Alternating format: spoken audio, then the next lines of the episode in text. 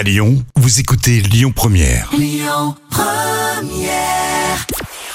Bonjour à tous, c'est TF1 qui s'est imposé hier avec le film SOS Fantôme, l'héritage qui a rassemblé 4 millions de personnes. Ça représente 21% de part d'audience. Derrière, on retrouve France 2 avec les aventures de Rabbi Jacob. Arte complète le podium avec Potiche.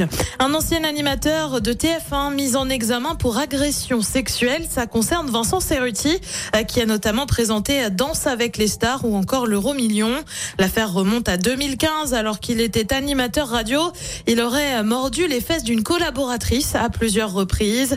Il a depuis réagi dans un communiqué, évoque des jeux idiots et stupides, mais réfute un geste à connotation sexuelle. La victime a elle déposé plainte. L'animateur devrait être fixé sur son sort et sur d'éventuelles poursuites dans le courant de l'année prochaine. On prend la direction d'M6 avec l'un de ses chefs emblématiques, c'est Philippe Etchebest. On ne le présente plus, hein, on le voit dans Top Chef, Objectif Top Chef ou encore Cauchemar en cuisine. Eh bien, il va être à l'affiche d'une série documentaire. Ça s'appelle Un chef au bout du monde. Comme vous vous en doutez, vu le nom, il sera question de voyage et de cuisiner dans un autre pays.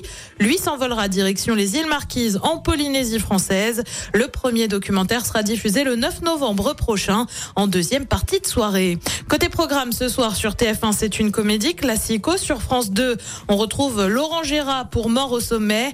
Sur France 3, c'est un classique du cinéma avec La soupe aux choux et puis sur M6 euh, comme tous les lundis, c'est L'amour est dans le pré et c'est à partir de 21h10.